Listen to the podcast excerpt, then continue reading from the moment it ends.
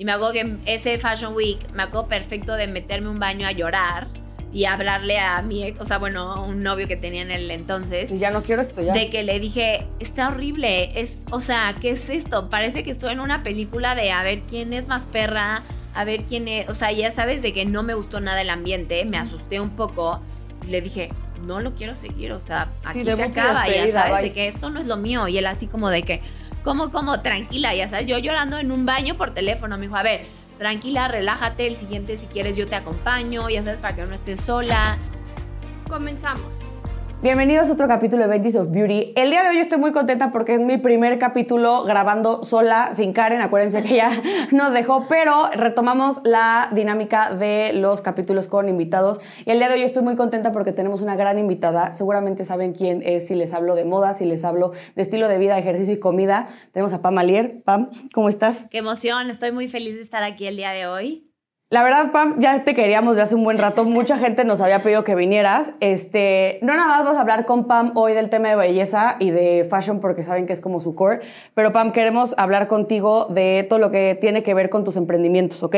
Pero primero cuéntale a la gente quién eres, Un para los que no lo conozcan, para quien no conozca a Pam, y qué haces. Y ya después empezamos con las preguntas duras de emprendimiento. Perfecto, bueno, muchísimas gracias por tenerme el día de hoy aquí, qué emoción.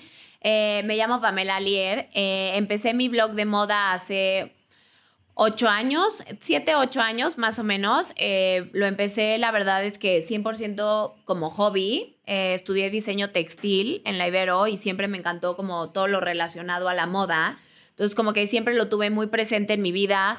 También mi mamá, pues para mí es como mi icono de moda. Este, siempre fue una señora súper arreglada, que le encantaba mandarse a hacer su ropa, o sea, como que muy en ese tema. Y cuando yo estudié diseño textil, porque era como que lo único que se me antojaba estudiar, honestamente, era, Nada más. era eso o gastronomía. Pero después dije, me encanta la comida, pero tampoco me imagino, honestamente, estar los fines de semana trabajando.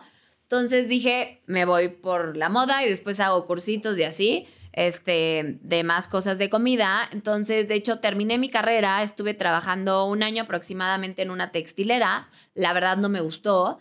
Entonces me salí y después de eso, em, en mi casa, puse en la parte de abajo, en casa de mis papás, un taller en donde hacía vestidos a la medida.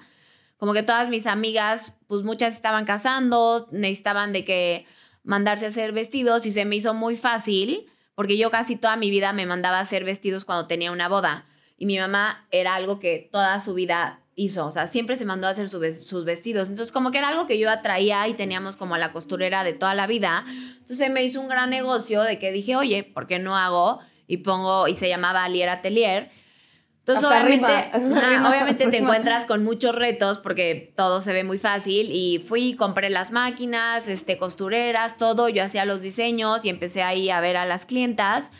Em, lo tuve como un año y medio, dos años más o menos. Este, y también tenía otra marca que se llamaba Alier Swimwear, en donde también hice como, eh, digo, bikinis. Eh, a la par me dio las dos cosas, pero después me enfrenté un poco con el reto de que no era tan fácil como yo lo pensaba. Eh, am, obviamente tener empleados, pues es complicado, la gente a veces es un poco mal quedada. Este, O sea, la maquila era tuya como tal. Sí, o sea, no sí. maquilabas con un No, externo, era tuya. no, todo lo hacía yo ahí. Diseño y maquila. Desde patrones, compraba telas, tenía proveedores, todo lo hacía ahí. Y lo que me pasaba mucho es que, por ejemplo, me traían una revista de Hola o alguna así, con una modelo, la verdad, espectacular, con un vestido de una tela de seda de miles de pesos y de repente me traían una pues, tela Un de poliéster, sí, sí, sí, no, de parisina y querían que quedara el vestido igual. Entonces, pues yo era como, o sea, hasta voy a que se les intentar... diera igual. Ajá, No, o sea, yo voy a intentar hacer todo lo posible, pero pues no te queda igual. O de repente te decían de que quiero el escote aquí, ¿no? Yo les decía, es que no te va a quedar bien. No, no, lo quiero aquí. Y ya que lo hacías de que no, ¿sabes qué? Siempre lo quiero más acá. Y entonces, de repente pon tú, si tú pones el escote aquí y de repente lo quieres acá, ya no se puede. O sea, no le puedo meter un pedazo de tela ahí y parcharlo. O O sea, para no los que están escuchando, así. Pam habla de, o sea, de Ajá. como la parte de en medio de las boobs a como sí, los exacto. huesitos, ¿ok? O sea, es un decir, ahorita como que me acordé de eso, como que, como que hay muchos retos que a lo mejor no, entonces eventualmente al mismo tiempo, como a la mitad de ahí, eh, um, en una plática muy casual, como con amigos, alguien me dijo, oye, Pam, a ti, te- a ti que te encanta todo lo de moda, ¿por qué no haces un blog de moda? Y yo honestamente no ubicaba ni qué era eso. Entonces le dije, ¿qué es? Y me dijo, no, pues este, te pones a hablar, escribes, subes fotitos. Y le dije, ay, me encanta la idea, vamos a hacerlo. Ah, En ese tiempo, híjole, ni me acuerdo cómo se llamaba esta página en donde escribías, que no es Squarespace, este... um, ¿WordPress era? No. no, otro que literal como que era muy fácil, o sea, como que todo el mundo se metía y escribía, o sea, no tanto era la página de pamalier.com, ya sabes. Y de hecho mi primer blog se llamaba Perlas y Camelias por em, como que me inspiré en alguien que admirara en la moda y era Coco Chanel. Y algo muy representativo de Coco Chanel eran las perlas y las camelias. Entonces, bueno, X. Y por eso le puse perlasycamelias.com. Y eh, la verdad es que cuando yo empecé era muy raro. O sea, no era lo que es el día de hoy, los blogs, ni las fashion bloggers, ni nada. O sea, no había prácticamente en México, habían yo, yo creo que dos, tres, cuatro, no sé. O sea, como que no era conocido y no era un trabajo. O sea, era como No un pagaban, hobby, ya sabes. O sea, no ganaba un peso, ya sabes. Yo lo empecé, la verdad, pues honestamente sí, como hobby, a la par, tenía lo de mi taller. Y de repente me empezaron a invitar a mis primeros viajes, primeras cositas, empecé a conocer gente de, o sea, aunque estudié diseño textil, no conocía a nadie del medio, por así decirlo. Entonces me empezaron a invitar a cosas, revistas y así, y empecé a conocer gente y empecé a conocer como PRs que llevaban las marcas. Y mi primera marca, que me acuerdo perfecto, estaba en un evento y me presentaron al PR de Louis Vuitton y me acuerdo que me dijo, oye, este, Pam, no sé qué, este, fíjate que nos pidieron de Global, este, empezar a trabajar eh, con una blogger, como que ni él yo creo que entendía en esa época ¿Qué- qué como que era, Ajá. pero de Brasil ya existía, o sea, como que en Brasil ya habían, este, Explotado pues, un poco explotaba más. un poco más, ya habían más bloggers. Entonces le dijeron, me pidieron trabajar con alguien, me encanta tu perfil, creo que quedas perfecta, me encantaría verte en mi oficina, te voy a pasar mi celular, escríbeme. Obviamente yo al otro día, 8 de la mañana, de, hola, ¿cómo estás? Soy Pamela de, me, me conociste ayer, ya sabes de que, güey, soy una intensa. Este, Pero dime ya- una cosa, antes de llegar con los, o sea, con los PRs, ¿cómo le hiciste para que pudieras como tener un poquito de exposure cuando no tenías nada de seguidores? O sea, ¿cómo? Nada, o sea, literal empecé a subir mis outfits del día. O sea, se cuenta como estaba vestida hoy, subí a mi Instagram. Este, o sea, el que tengo el día de hoy, ese era el mío personal casual. O sea, el de Pamalier era.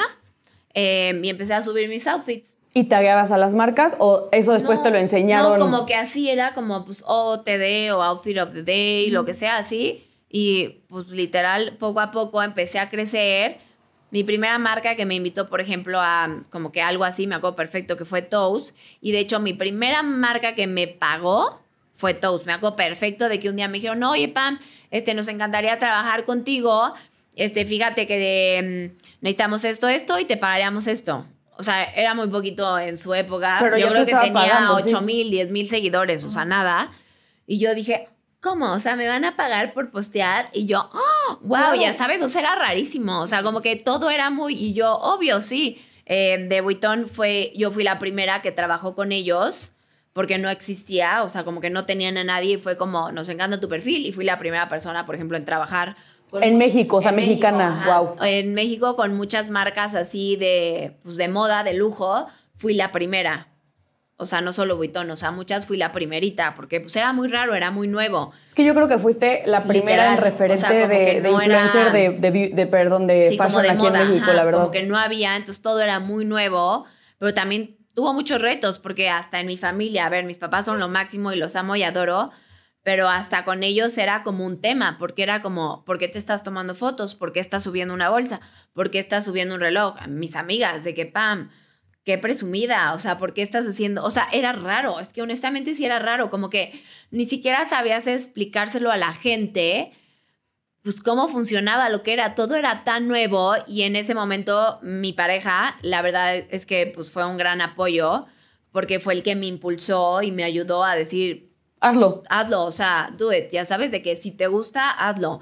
Y a la par, ahí justo yo dejé mi taller porque me empezaron a invitar a cosas y empecé a ver que de eso podía hacer dinero. Entonces como que decidí pues ponerle como un pausa y cerrar porque ya no me estaba dando la vida, o sea, o hacía una cosa u otra. Entonces ahí cierro las dos cosas y digo, pues me la voy a jugar, ya sabes, me la voy a jugar y me voy a dedicar al 100% a mi blog, a viajar, a hacer cosas. Mi primer Fashion Week eh, me lo pagué absolutamente yo todo, o sea, yo pagué mi vuelo, mi hotel, mi todo, me invitaron a los desfiles pero yo me pagaba todo. O sea, ¿Y era cómo una lograste la, o sea, la invitación? ¿Tú solita así de hola, soy Pamalier? Sí, un poco sí, pero al mismo tiempo, justo en Harper's Bazaar, en ese entonces, eh, la que llevaba la revista, ni me acuerdo bien por qué la conocí, creo que en una cosa de zona Mac, o sea, o sea, no sé, me la presentan y me dicen, oye, me encantaría que vinieras a, los, a las oficinas porque me encantaría ofrecerte un trabajo o algo así. Voy a, lo- o sea, yo, yo siempre he sido de la opinión de siempre ir y escuchar, nunca pierdes nada. Yo sabía que no quería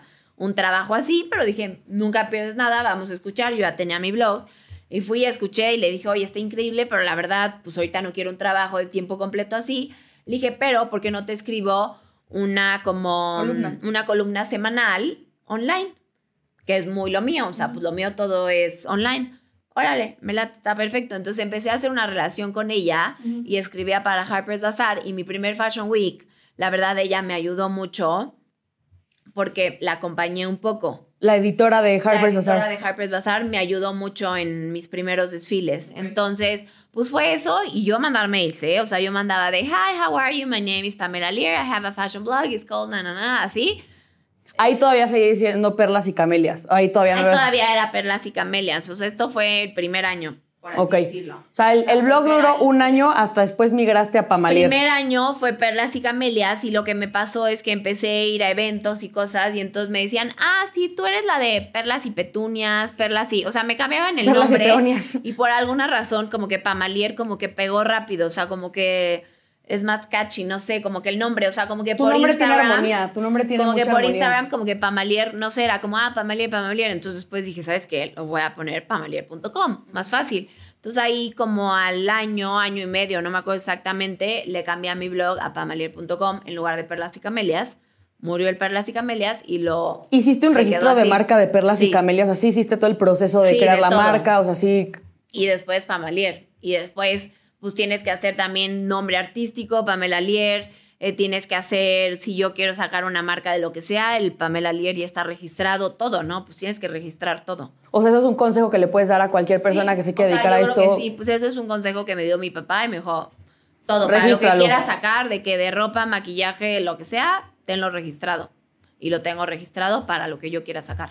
Y bueno, pasas a Pamalier a- y ya vuelves como a esta parte de moda súper fuerte y te vuelves referente en la industria del- de la que, que moda poco en México poco como fue influencer. avanzando, ajá, digo, no fue de la noche a la mañana, ¿verdad? Pero poco a poco fui creciendo y pues fui yendo a pues diferentes cosas, pues me acuerdo perfecto, mi primer Fashion Week en París, yo era como, no manches, ¿qué es esto? O sea, yo moría, pon tú de ganas de ir a un desfile de Fendi, de Vuitton, de Chanel, no sé, marcas que toda mi vida había pues como admirado, añorado, que la verdad ni siquiera me imaginaba algún día estar sentada ahí, ya sabes.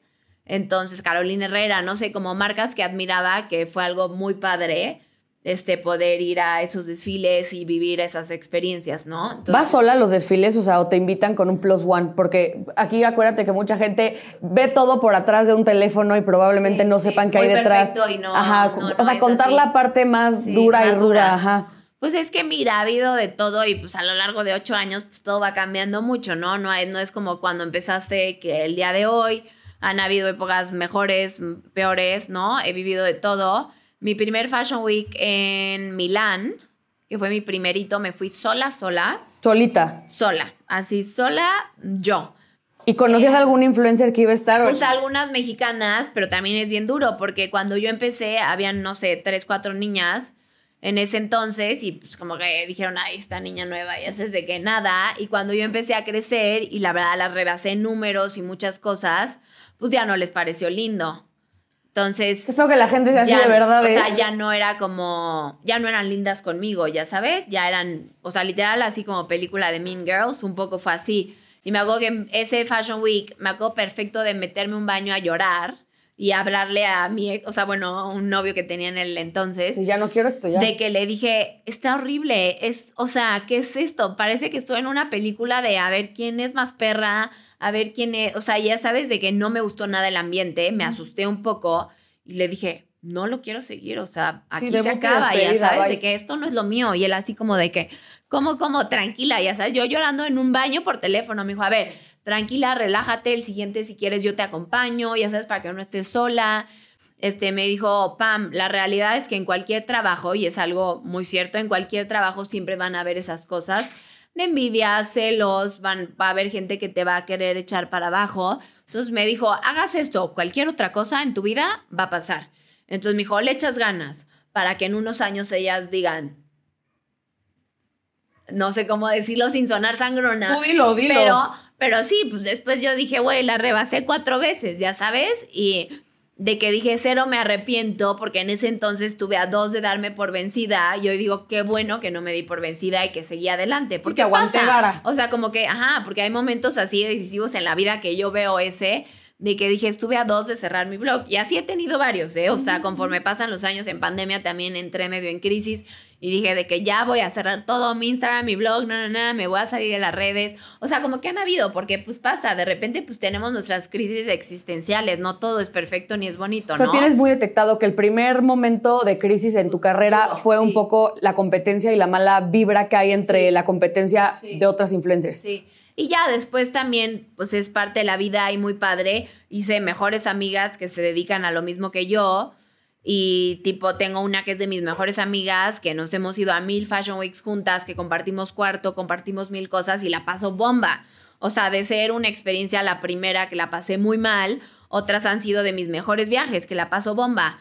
O viajes que vas con marcas que te llevan con grupito de amigas que ya haces, que te dedicas a lo mismo, que se vuelven de tus mejores amigas, que ya no es solo de chamba, sino de que me voy a, a comer entre semana a platicar y netear de la vida, ¿ya sabes? Sí, o sea, que es una experiencia totalmente diferente. Ya puedes mezclar placer con trabajo. Totalmente, totalmente. Y en la parte de los desfiles, Pam, llegas y ¿qué? O sea, te ponen un itinerario, tienes que tú más o menos también controlar tu horario para poder tomar fotos. ¿Qué te pide una marca para poderte llevar un desfile? Híjole, es que varía muchísimo y creo que es dependiendo cada marca, no hay como algo, pues como que siempre sea así, varía muchísimo.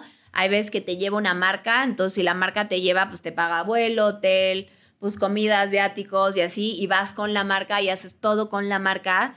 Y hay otra forma que es yo me pago todo, donde yo me pago el avión, el vuelo, na, na, na, y yo voy a todos los desfiles que yo quiera y ya tú tienes como tus deals con las diferentes marcas, de a lo que vas, a lo que no vas. Probablemente casi siempre que vas a un desfile, pues te gusta ir vestida de la marca y pues tienes relación con la marca, este, pero la verdad es que varía muchísimo, o sea, como que no hay un ideal de cómo es, sino que... ¿Y no te sé, pagan por asistencia? O sea, además de que te invitan, ¿te pagan la asistencia? ¿O No. eso eh, es bueno, como de...? o sea, a mí nunca me ha pasado que me paguen por la asistencia. Sí, sí, sí son marcas que a veces colaboras que sí te pagan, pero por otras cosas, no por ir al desfile, sino que te pagan por anunciar, no sé, el lipstick o la bolsa o algo de la ropa, pero no me pagan por ir al desfile. O sea, es como una parte extra que tú haces y que a mí personalmente me raya y me fascina ir a un desfile. O sea, se me hace una experiencia Sí, muy padre. padrísimo. O sea, es, digo, y dura nada, dura 10, 15 minutos. O sea, la gente piensa que son horas y no, llegas, tardas más en lo que entras de así que sale el, desfile, acaba y pum, va, y ya sabes. ¿Cuál es el desfile que más espectacular has presenciado tú, Pa- Pam? Que digas, neta, o sea, no puedo creer que esta sea mi vida en este momento. Ay, no sabría así como uno exacto, pero yo creo que pues, es que cuando recién empiezas, como que los primeritos son los que más como que se me quedaron. Entonces me acuerdo, mi primer desfile en Nueva York fue el de Ralph Lauren en ese entonces, que me acuerdo que yo dije, wow, que estoy aquí, que vi al señor, ya sabes, de que veías gente ahí en front row, de gente, pues, no sé, que nunca pensé ver en mi vida, ya sabes. Entonces he tenido como varios así, este, pues como Momentos de épicos, celebridad. ajá, como épicos, de ver gente muy famosa también, o sea, perfecto uno en Nueva York que estaba saliendo y de repente vi a Madonna y yo, no manches, es Madonna, ya sabes, o sea, gente así que dije, nunca en mi vida vi, o sea, como que cosas de que te pasan de que te subes en el elevador, hace no me pasó uno de que me meto al elevador y estaba Dualipa y yo, ay, Dualipa, ya sabes, como cosas así. O tipo de Tommy cuando hacían muchas cosas con Gigi Hadid, ya sabes, como que convivirla, hasta entrevistarla, cosas así, pues son como momentos padres. Y desfiles, híjole, he tenido varios. O sea, mi primero de Vuitton me fascinó. eh, de Gucci me hago también, o sea, fue como así como muy épico. Este, de Chanel también es, es un espectáculo entrar a esos lugares, o sea, en París, desde el lugar en donde hacen el desfile. desde la producción que ves, desde la gente que ves ahí sentada. Pues, Se cel- repite siempre el venue lo van cambiando, porque yo veo tipo que en París se usan mucho como el Gran Palais, ¿no? Sí, Chanel. Chanel siempre lo hace en el mismo lugar, por ejemplo. Siempre. En, ajá, cuando es en París, o sea que es eh, febrero y septiembre. Sí, cuando son los de como summer, o sea, como los que hacen en otros lugar- lugares, esos son como en destinos, que son diferentes. Tipo los de Jacques Mus, ¿no? Ajá. Por ejemplo, me acuerdo perfecto, uno de mis favoritos fue en Río de Janeiro con Vuitton, que estuvo espectacular, el, o sea, el location. Me acuerdo que nos subieron un helicóptero a andar, un- o sea, como Ay, cosas así, momentos que dices, no manches, nunca se me van a olvidar. Sí, tengo varios así. O sea, hay muchos, pero sí. ¿Y cuál es la producción más espectacular que a ti te ha tocado ver en un desfile? O sea, fuera de la parte emocional y emotiva que Claro, te da, claro. o sea, la producción de la marca. Pues creo que de producción, no sé si entre Chanel o Tommy Hilfiger. Es que Tommy Hilfiger también hace, cuando los hacía en Nueva York y me tocó también uno en Londres y creo que Los Ángeles, que hacían una producción espectacular, o sea, de montaje, ya sabes. Hubo uno en Nueva York que era como una feria, entonces como que montaron como si estuvieras literal en una feria, entonces era el desfile, pero después estaba lleno de cosas. Otro en Londres fue como algo de coches, porque creo que era cuando tenían lo de Lewis Hamilton. O sea, como que sí he tenido varios así que dices, Wow. ¿qué onda? ¿Qué es esto? Ajá. ¿Y el mejor regalo que te ha dado una marca, puedes compartirlo? Es que no sé si tengo así como el mejor regalo, eh, am, pero creo que pues para mí los mis mejores regalos es que me regalen bolsas. Son muy buenos regalos. Amo, amo las bolsas, ¿no? O sea, como que las bolsas son como Y a mí me choca cargar. Y a mí no sabes cómo me choca como un cargar. accesorio así que amo. Sí, y que o me sea- gusta coleccionar además. Yo de verdad creo que las bolsas son una cosa más bonita del mundo, pero yo odio cargar bolsas. Entonces siempre los teléfonos así en la bolsa y, Y no. no traes bolsa. Ah, no. Dime una No, cosa, Pam, amo. importante, porque a la gente que quiere entrar en esta industria, ¿cómo se monetiza? Porque muchas veces la gente no sabe cómo cobrar. Digo, no, no hables si quieres de, de cuánto cobras tú, pero cómo cobras y más o menos cuáles son como, pues los estándares que pones, las, este, como delimitaciones de, güey, te voy a subir tres posts, y- o sea, como, cómo armas un negocio alrededor de, de tu imagen. Mira, creo que es que cuando yo empecé, pues al principio lo hacía yo sola todo, ¿no? Después fui creciendo, estuve con una persona que me ayudaba, que me llevaba todo el tema. Y pues como que vas avanzando y al día de hoy, ahorita yo estoy en una agencia en la que me llevan absolutamente todo y se quedan el 20% de lo que tú haces. Pero ellos se hacen cargo de todo, de la negociación, este, pues todas las cosas legales, este, de contratos, todo eso, que la verdad para mí es de paz, porque lo mío no son los números, pero pues lo puedes llevar de las dos formas, desde tú hacer la negociación y llevar todas las cosas, o como yo que estoy en una agencia, ¿no? Y pues varía mucho, yo ya ahorita pues como con mi agencia pues ya existen, pues no sé si se digan formatos, pero de alguna forma como dependiendo de tus followers, tu trayectoria, na, na, na, pues un poco como costos y es depende de qué, qué como quieres. tabuladores, ¿no? Ajá, de que qué quieres, un Instagram story, quieres un post, quieres un reel, o sea, ya sabes como que varía qué ta en qué quieres, quieres YouTube, quieres Instagram, quieres TikTok, quieres Twitter, no sé, es un decir, ¿no? O sea, como que varía mucho, entonces, pues creo que es relativo. eh, y también depende del presupuesto de la marca. Entonces, a lo mejor la marca te dice, tengo cinco pesos. Entonces, a lo mejor mi agencia ya dice, ok, con estos cinco pesos, pam, te puede dar esto. ¿Ok? ¿Ya sabes? Ok, ok. O sea, más bien es un poquito que estás, a- no amarrada porque no sería la palabra, pero como alineada a los tabuladores de una agencia y obviamente si te cae chamba por aparte a ti, ¿pasa algo? O sea, ¿puedes trabajar o tienes un contrato de exclusividad? Todo con- es, o sea, yo tengo contrato de exclusividad, todo lo ve mi agencia. Ok, ok.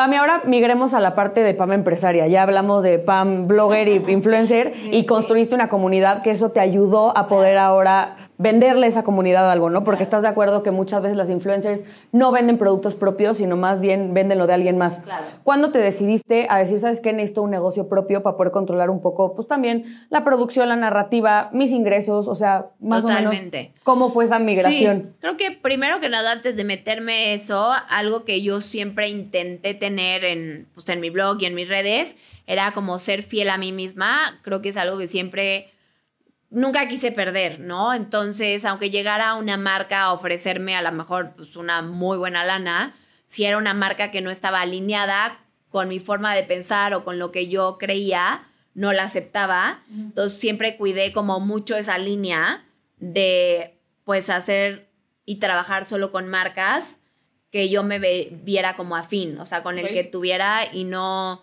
desviarme solo por monetización o porque me iban a pagar más y decir, ah, ya, me pagan, voy a hacer algo que a lo mejor no estoy de acuerdo o no creo, pero pues me pagan, ¿no? Siempre te preocupó muchísimo la filosofía compartida de tu parte con la marca y además que respetara pues un poco lo que cuentas y la narrativa que tú manejas, Sí, ¿no? Para mí eso es súper importante. Entonces, bueno, primero eso. Y después, en la parte de pues, negocios y así, digo, tengo muchos sueños todavía que quiero este, hacer. Em, pero el, mi primer negocio quise como fuera de mi blog y de mis cosas, fuera de que ya tuve mi taller y así, que eventualmente voy a sacar mi marca. em, fue abrir un estudio de ejercicio que se llama Climb, con tres de, ahora son mis mejores amigas, pero en ese entonces una era de mis mejores amigas y las otras dos, pues no, pero las conocí por eso y ya pues, son de mis mejores amigas. Yo estuve viviendo mucho tiempo en Los Ángeles, bueno, no mucho tiempo, pero como un año y medio. Y cuando regresé, justo como que traía la idea de un concepto de allá de ejercicio que me fascinó, traerlo a México. Al mismo tiempo se lo cuento a una de mis mejores amigas, la llevo, dijimos vamos a ponerlo, pero pues las dos nos dedicamos medio a lo mismo y pues la vida pasa y te distraes, que pasa mucho. Y después estas dos amigas buscan a um, Pau, una de mis mejores amigas, y la buscan y le enseñan el mismo concepto que queríamos hacer nosotras. Entonces Pau llega y me dice, Pam, tengo una amiga que quiere poner lo mismo que tú y yo. Y yo le dije, ¿cómo? Vamos a sentarnos mañana con ellas y hay que abrirlo juntas. Qué tontas que abramos lo mismo, no, no, ya no. sabes. Unamos fuerzas. Claro, entonces ya me hago perfecto, nos fuimos a un café, hablamos, este, y de ahí, pues digamos que se armó la idea, de ahí nace Climb, este, abrimos Climb, digo, tiene pues sus retos como cualquier cosa, porque pues una sociedad es complicada, trabajar con tus mejores amigas es complicado, porque tienes que aprender a separar un poco negocio y amistad, eh, pero aprendes muchísimo. O sea, yo en lo que llevo, Climb lleva cuatro años y nos tocó pandemia, que también estuvo complicado. Este, pues mantener a flote un negocio así, con todo cerrado, pagando renta. Eh, pero creo que me ayudó mucho a entender cómo funciona un negocio. Me o sea, aprendí mucho en esa cuestión que, pues, la verdad, no tenía idea. Este, um, siento que hasta me hizo madurar, la verdad. Sí, pues sí, los problemas te hacen madurar. Sí, pues tienes que pagar nóminas, tienes ya sabes de que... ¿Le puedes este, contar un poco a la gente qué es Climb? Porque a lo mejor muchos saben sí. qué es, pero la gente no tiene Claro. muy ubicado también. Aparte, esto viene de la industria como del sports boutique en México, ¿sabes? O sea, no es un gimnasio como tal, sí, pero contarle a la gente un poco de qué va el concepto y la oferta de valor que es diferente a lo que existe. Sí. Eh, Climb Studio es un pues, fitness boutique studio eh, que son 30 minutos promedio de ejercicio. Tenemos clase de 30 minutos y de 45. eh, pero lo mágico, por así yo decirlo, de Climb es que es un ejercicio de 30 minutos en donde haces y quemas lo mismo que harías en una clase de una hora. Yo cuando vi este concepto en Los Ángeles, la me enamoré, porque no soy una persona que suda tanto. Y me acuerdo que salí de ahí empapada porque me llevó un amigo y yo dije, ¿qué es esta máquina? O sea, ¿qué es esto? Es ¿Cómo no existe en México? Entonces, son unas eh, máquinas que se llaman Versa Climbers, que es una máquina que, por así decirlo, eh, trabajas todo el cuerpo. Entonces, desde, o sea, pies, o sea, a cabeza, literal. Sí, lower y upper Sí, body todo. El, el cuerpo es cardio y fuerza, o sea, es como un mix. Es más cardio que fuerza, pero también es fuerza porque tiene resistencia. Entonces, dependiendo la clase, las canciones, como que va variando. Es un, eh, pues, eh, estudio, digamos, como oscuro, con música, con luces. Entonces, la verdad, para mí, siempre digo, es mi antro personal. De mejor ambiente que cualquier Sports De neta. endorfinas, me pone de buenas. Este, y pues de ahí, este, pues, o sea, es el concepto así. Después nosotros lo fuimos modificando un poco eh, para hacer cosas diferentes. Entonces metimos, pon tú, la clase de 45 minutos, que es un poco más intensa. Tenemos las clases este, de resistance, que es en donde todas las clases tienen resistencia, entonces haces muchísima fuerza en lugar de tanto cardio. Más como para rayarte más, no Ajá, marcarte. Y más como para marcarte la de intervals, que hace cuenta que una canción es cardio y una es fuerza, una es cardio y una es fuerza, que es mi Está favorita. buena, está buena. Porque siento que traes así, entonces si quieren bajar de peso y meter y ponerse marcaditas, Es ahí. no manches, esa Yo ya fui a una clase PAM, me invitó la prima de perro, esta Renata, me dijo, y estaban empezando. ¡Ah! No manches. Sí es dura, la verdad. Yo dije, ay, güey, Sí. yo hago ciclos. Sea, Sí, porque dices 30 minutos No, es nada. no, no, no, Sí, no, cuando no. la gente me dice, ¿cómo? Pero 30 minutos. Y yo hay veces, justo este año empecé a dar clases después de tener el estudio un buen rato, se me antojó dar clases, entonces ahora soy coach PAM. Este, y cuando me llega a tocar dar clases seguidas, no sabes cómo acabo. O sea, de que ¿Te echas dos electrolitos. clases seguidas? Sí, No, o sea, de que acabo muerta y soy una intensa gritona y me sale ahí este, la intensidad y la paso bomba. Este, pero acabas muerta. O sea, como que la gente es como de que, ay, 30 minutos no es nada. ¿Sabes? Te vas al gym una hora y nada. Pero es que es muy diferente lo que haces en una clase de 30 minutos aquí que en una clase promedio de cualquier otra cosa. Entonces siento que eso es lo mágico que tiene Climb, la verdad. Por lo cual yo me enamoré y por eso decidí abrir un negocio de eso. O sea, siempre has sido una persona deportista, te gusta el tema de Sí, cuidarte y, creo que el ejercicio es la base de pues, cuidarte y darte amor propio, ¿no? sí, sí. Pero ¿por qué entrar como en la industria del wellness y no en la moda si era lo que tenías como tan marcado? Sí, raro, pero para mí como que el ejercicio es mi terapia. Entonces, justo cuando abrí Climb, yo estaba pasando un momento medio oscuro en mi vida. em, y la verdad, el ejercicio fue lo que me sacó adelante. Entonces, por eso decidí pues, meterle parte de mi lana a esto. Y por eso tenía como tanta fe y confianza en algo, porque fue lo que a mí me sacó adelante cuando la estaba pasando muy duro. Y pues como que lo de moda eventualmente ya lo hice en algún punto cuando recién empecé, que tenía mi marca. Y dije como que me quería enfocar ahorita muy en eso porque fue lo que se me dio en el momento. Y ya justo ahorita estoy trabajando, de hecho, para el siguiente año sacar mi marca de ropa. Pero como que primero, me, pues no sé, como que así pasó, ya sabes, Sí, sí, son cosas vida. de la vida. Este, pero pues mis tres cosas favoritas en la vida es el ejercicio, la moda y la comida. ¿En ese orden? no, no sé si en ese orden. Creo que las tres medio igual, porque las tres cosas amo. Entonces siempre dije, quiero tener un negocio de las tres cosas. Entonces, bueno, ya tengo Climb, que es el ejercicio. Ya tengo Maizo, que son palomitas. Y ya se viene mi marca de moda. Estás cumpliendo Entonces, los ahí- sueños ahí de las tres ajá, industrias, Pam. Y después va mi cafetería, que esa es otra de mis... De tus sueños. De así, ajá. Oye, Pam, ¿y cuál es el reto más grande de abrir un estudio de ejercicio? Llámese, este, Lo que sea. no, no, como este concepto boutique que tienes que tener como ciertas cosas que la gente espera para, para pagar una clase de promedio de 250, 400 pesos. Ajá. Sí. Sí, creo que pues al final pues es una clase cara, entonces sí le tienes que dar al cliente pues ese servicio porque dices, estoy pagando un dinero, o sea, bueno, no un dineral, pero es una clase cara en lugar de salirte a lo mejor a correr, no sé, ya sabes, de que al parque que es gratis. Eh, pues creo que es dar una experiencia, una experiencia y que vean, o sea, yo veo a Climb como una familia, o sea, todos, desde coaches, staff, la gente que nos ayuda a la limpieza, nuestros clientes, todo, se forma una familia, una comunidad. Entonces creo que eso es algo súper importante de mantener y de hacer, pues con un estudio, que es algo que nosotros creo que hicimos en Climb. O sea, yo para mí Climb es mi familia, o sea, es mi segunda familia. O sea, entro y siento un hogar, ya sabes. Te sientes acogida y bienvenida. Oye, y el tema de la de expandirse, ¿qué planes tienen para Climb para, para el futuro? se pueden, Eh, sí se pueden compartir, sí, obviamente. sí. Sacamos, de hecho, franquicias. Nuestra primera franquicia se abrió el año pasado en Guadalajara. En formato franquicia. En formato ya franquicia. Ok. Sí.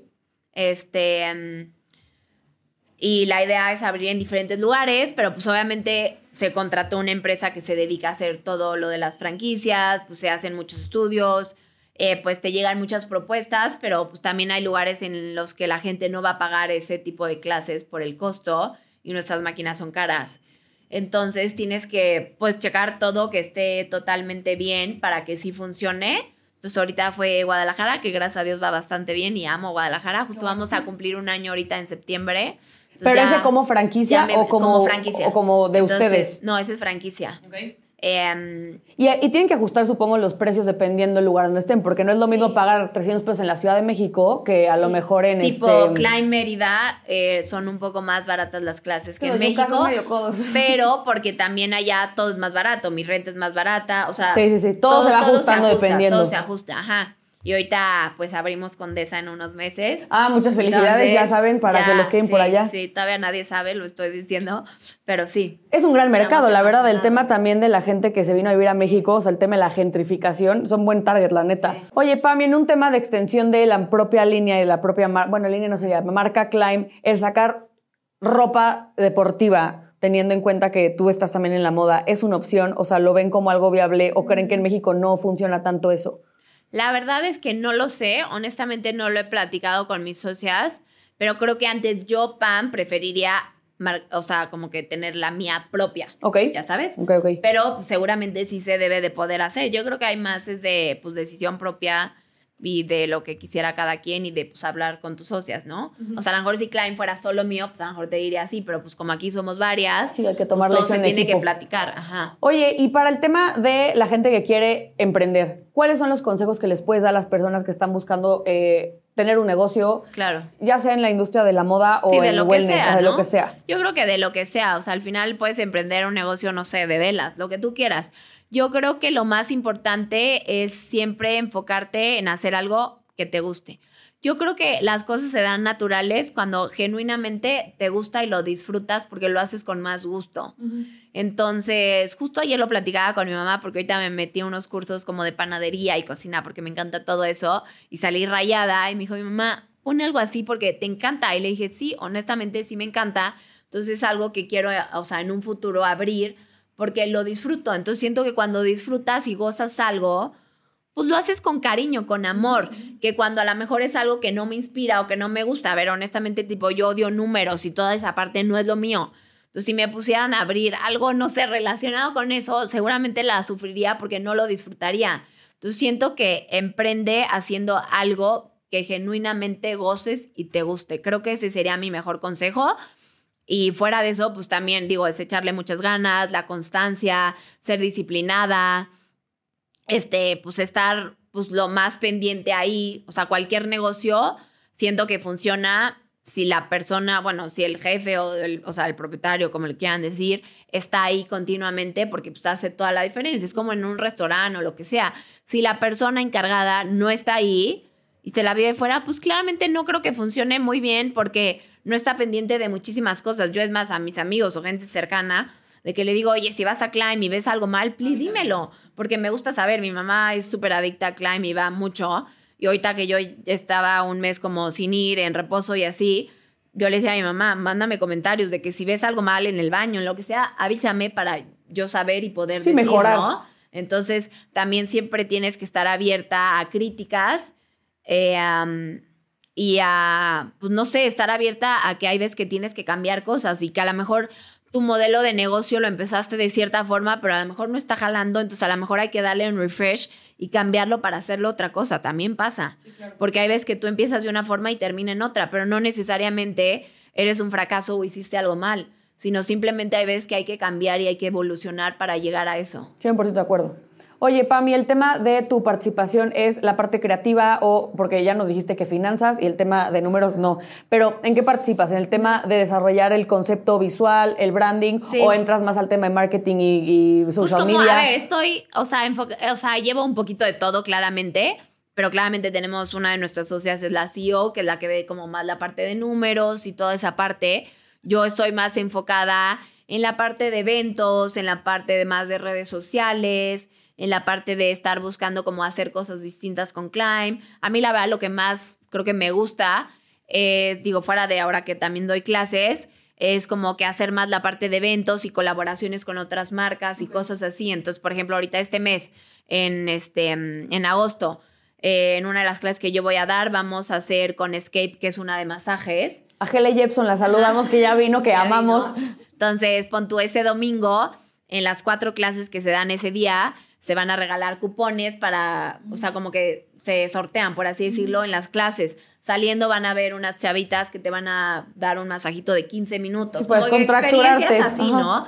Este, hace un mes hicimos una, por ejemplo, con Perrier, de una marca, de, de una nueva botella que sacaron cero calorías, con sabor, ya sabes, como que cositas así. Colaboraciones. Ah, colaboraciones. Ahorita al otro fin, igual finales de agosto tenemos una con Alo Yoga, pon tú que es de, que sí es más de ejercicio, como pants. Entonces hacemos una clase de climb y en la parte de afuera, en nuestra terracita, vamos a tener como unos mats de Alo Yoga en donde se van a dar igual 30 minutos de entrenamiento, pero como más funcional. Ok. Entonces, como que cositas así, eso yo me, o sea, Te como involucras que más. soy la que más hace esa parte porque me gusta mucho. Todos los aniversarios de Climb o cosas así, yo soy la que organiza O absolutamente sea, digamos todo. que llevas la relación con las gusta, marcas. Porque Ujú. me gusta, o sea, y creo que estoy buena, o sea, de que siempre dije, pude haber sido una wedding planner o como cosas así, porque me gusta mucho planear y organizar y buscar y adornar y esto y pongan acá, eso es ¿Te lo gusta? mío, eso es lo mío. A mí, a mí también es la parte que Los me shootings gusta. de climb, de los coaches con el fotógrafo, estoy ahí, lo coordino, checo, ya sabes. O sea, como que- prácticamente el tema de la experiencia, la marca y la parte visual la llevas Sí, tú. Sí. Oye, Pam, ¿y algo que puedas compartir en cuestión de información de libros, eh, películas, alguna serie que te haya dejado a ti marcada para poder crecer en tu vida laboral? Que te haya enseñado una gran lección. Algo. Pues no sé si haya así como exacto como un libro o alguna cosa.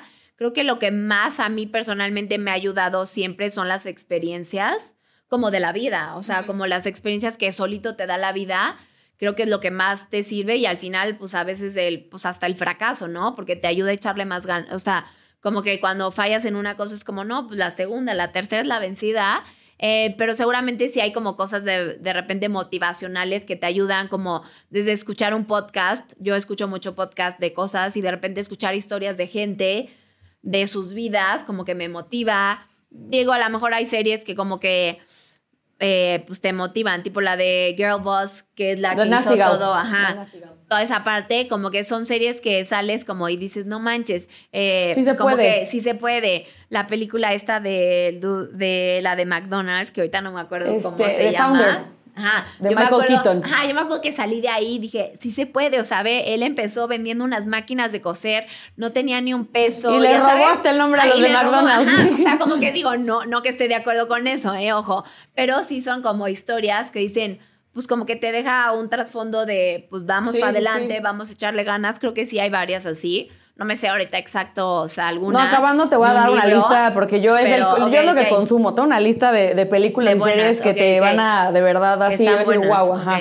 Sí. Y de algún libro que digas, este me enseñó algo, o a lo mejor nada más me ayudó a llegar a mi centro porque estaba como con la cabeza en muchos lados y no me concentraba para poder enfocarme en lo importante. Ay, es que me creas que tengo la peor este, ¿cómo Memoria. dice? Me- memoria del mundo. Hoy sí leo, la verdad, sí leo libros. Hoy te estoy leyendo una que se llama, un libro que se llama Tuesdays with Morrison o with Morris o algo así. Es que no me acuerdo exacto, que está muy bueno. Son como más de lecciones de vida y así. Corto, Pero, o supongo, sea, algo ajá, más. Está cortito, pero como que soy de leer en las noches como que algo así. Y digo, también me gustan de novelas y así. Pero de repente me echo así. Pero la verdad son mucho de recomendaciones que me dan como amigas o de que veo en Instagram que alguien sube de que, ay, está buenísimo este lo echas.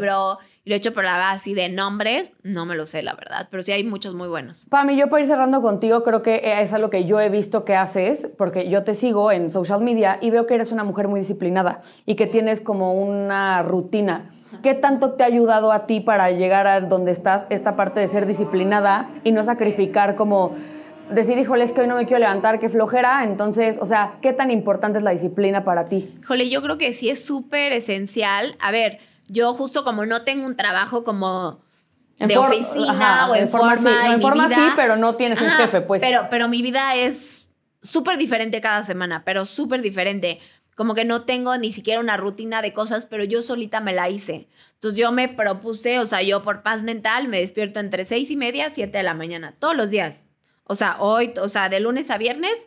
Así no tengas una cita a las 8, no, tú te O sea, levantas a esa hora. Te lo juro que estaba en reposo y no tenía nada que hacer en el día. O sea, ya solita hasta yo me despierto Sí, sin biológico alarma. se programó. O sea, ya estoy tan así que me hice porque cuando recién empecé me podía despertar a 11 de la mañana y me podía quedar en pants todo el día echada en el sillón y luego dije, no, me voy a hacer mucho daño porque necesito un poco una rutina. Entonces yo me hice un poco de mi rutina que me daba paz, que era levantarme, echarme mi café, hacer ejercicio, nada, y ya veía dependiendo qué tenía de chamba en el día, pero hay veces que tenía cero cosas y hay días que tenía mil cosas que hacer, ¿no? Entonces hay días que me desvelaba a una de la mañana de que llegaba ya de un evento, y a lo mejor había un día que llegaba ya a cuatro de la tarde a mi casa y no tenía que hacer y decía, bueno, pues me pido un masajito, veo una serie, me voy a cenar, ya sabes, como que varía mucho, pero sí soy de rutina justo por eso y soy muy constante. O sea, por ejemplo, en el, en el ejercicio soy súper constante. Hago cinco veces a la semana ejercicio, pase lo que pase. O Oye, sea, aún y- estando de viaje, ¿eh? Sí, o sí, sea, voy sí. al gym en el hotel. estés. Eso se llama compromiso. Oye, y para cerrar el tema de encontrar paz en los momentos muertos, porque a mucha gente a mí me llega a pasar porque pues yo también no tengo un jefe, entonces sí es como de, ¿y ahora qué? Y yo sentirme que no estoy ocupada me estresa más Sí, porque sí, siento sí. que algo se me está olvidando. ¿Cómo puedes tú también decirle a la gente que está bien de repente si a las 4 de la tarde ya acabaste, pues una serie. Gózala, claro. O sea, gozarlo. Sí, sí. ¿Cómo manejas tú eso? ¿Te A ver, pasó algún momento se- o no tanto? Seguramente sí me pasó y ahorita siento que me acostumbré porque como mi vida es tan así, como que digo, oye, me merezco, de repente estoy de viaje todo el tiempo y nunca como en mi casa, nunca estoy, hay veces que digo, si tengo una semana de que no tengo nada que hacer y puedo comer en mi casa o me puedo ir a comer o me puedo ir al cine un miércoles 5 de la tarde, qué paz, qué rico, o sea, qué padre que por mi chamba pueda hacer eso y no me siento mal. O sea, genuinamente lo disfruto. O sea, no es algo que me agobie y, me sienta como frustrada de que diga. ¿Siempre lo disfrutaste o aprendiste a disfrutarlo? O sea, no, no hago nada. Seguramente muy al principio, que como que todo era más raro, la sufrí un poco y seguramente me costó. Ya hoy, honestamente, ni me acuerdo. Este, y por eso me hice muy mi rutina. Pero hoy la gozo. O sea, hoy me encanta. Al contrario de que digo, qué paz que pueda ser así mi vida. Y O que no sea, sea es muy a monótono. gusto Siento que es padre que y no me sea gusta, monótono y me gusta no tener, o sea, no saber que chance mi siguiente semana me sale algo de trabajo y a lo mejor me dicen, oye, salió esto y te tienes que ir a París. Ay, qué cool, no manches, al contrario, de que digo, qué emoción, ya sabes. O sea, digo, sí tengo un poco más estructurado. Si me voy a ir a París seguramente dos, tres semanas antes, Sí, te- ajá, ya sabes me qué onda. avisaron y ya sé. Ajá, o sea, ahorita tipo estoy viendo más bien mi mes de septiembre. Que es O Fashion sea, Week, ¿no? Empieza este, la segunda Week. temporada Entonces, de... justo ahorita ya estoy más bien planeando para eso. Entonces, sí planeo un poquito. Tampoco creas que es de la noche a la mañana, pero sí me llega a pasar de que una o dos semanas antes de que me dicen, oye, Pam, salió esto con esta marca, mañana te vas a tal. Y yo, ok, muevo todo, na, na, na, y ya. Oye, ¿y ciudad favorita ya? Última pregunta, porque ya sabemos que Sí, ya sí, no ya hay sé. horas, horas. Este, ciudad favorita para ir a Fashion Week, que es, es neta la vibra, el lugar. Híjole, este, es que tengo algo rarísimo. A ver, amo Nueva York porque además está cerquita y seguramente es a donde más he ido por Fashion Week porque pues, Por la que cercanía. es más fácil. Y tipo ahorita en pandemia que muchas cosas no iban, nada más me echaba a Nueva York. Pero tengo como un intermedio entre Milán y París. Londres, la verdad, casi nunca voy. Pero entre Milán y París, a ver, voy a sonar raro, pero Milán amo por la comida. O sea, me fascina porque como espectacular. Pam, tienes Entonces- alma de gordita. Entonces, ajá, entonces la gozo. O sea, solo de pensar que ya tengo mis spots, de que de la pasta que voy a ir y que me voy a comer, de que digo, qué delicia. Pero Milán no se me hace un lugar tan bonito y tipo París se me hace un espectáculo. O sea, París, pues es París, ya sabes. O sea, es un espectáculo cada lugar, cada desfile. Los venues son algo, es- o sea, espectacular y chance Milán no tanto. Pero también es que en Milán hay muy buenos desfiles. Entonces, te lo juro que no sabría decir cuál es mi favorito. Porque como que todos tienen como una cosa. Pues Nueva York como que siento que me lo domino. Tengo mil amigos que viven ahí, entonces la paso bomba. Pues no sé, hablas inglés, entonces como que... Fluye mejor. Sé, sé hablar bien, ya sabes. En París llego y no sé hablar francés, entonces como que un poco me cuesta el cambio. Pues en Milán igual, o sea, ubico un poco de italiano, pero tampoco sé hablar perfecto. Pero me encanta la comida y París se me hace espectacular. Entonces, no sé, como que tengo un mix Disfrutas que- todo. de que te juro que entre esos tres me gustan. Ay, Pam, pues muchas gracias. La verdad es que ya vieron lo que puede lograr alguien que empieza a crear una comunidad de chiquita. Ahora, Pam, tienes muchísimos seguidores, mucha gente que inspiras a que pues, una a esta industria y sobre todo que emprendan. Yo siempre invito a la gente que emprenda porque creo que es la manera de, de mejorar el país y mejorar a nosotros mismos. Pam, muchas gracias por venir. Ay, no, mil gracias por tenerme. Creo que hablé muchísimo. No, por eso veníamos a Soy- soy- escucharte. Soy un periquito de que en mi casa eres como un loro y yo te rodeo todo el tiempo. Mira, yo me tengo que morder la lengua, pero generalmente, generalmente hablo mucho, pero no, a eso veníamos, a escucharte, a que nos contaras tu experiencia. Este, y bueno, ya saben que salimos todos los este, jueves a las 12.45. Este va a salir el lunes porque tuvimos que cambiar la, la grabación, pero vale toda la pena que lo escuchen. Pam, ¿dónde te puede seguir la gente? ¿Dónde te encuentran? Eh, pues soy muy fácil, Pamalier. En todo soy como Pamalier, entonces está fácil, con doble L. Doble L. Ajá, Pam, A-L-L-I-R. Ok, perfecto. Todo estoy así. Bueno, ya saben que lo ponemos Sí. aquí. Muchas gracias por vernos y nos vemos el siguiente jueves. Mil gracias.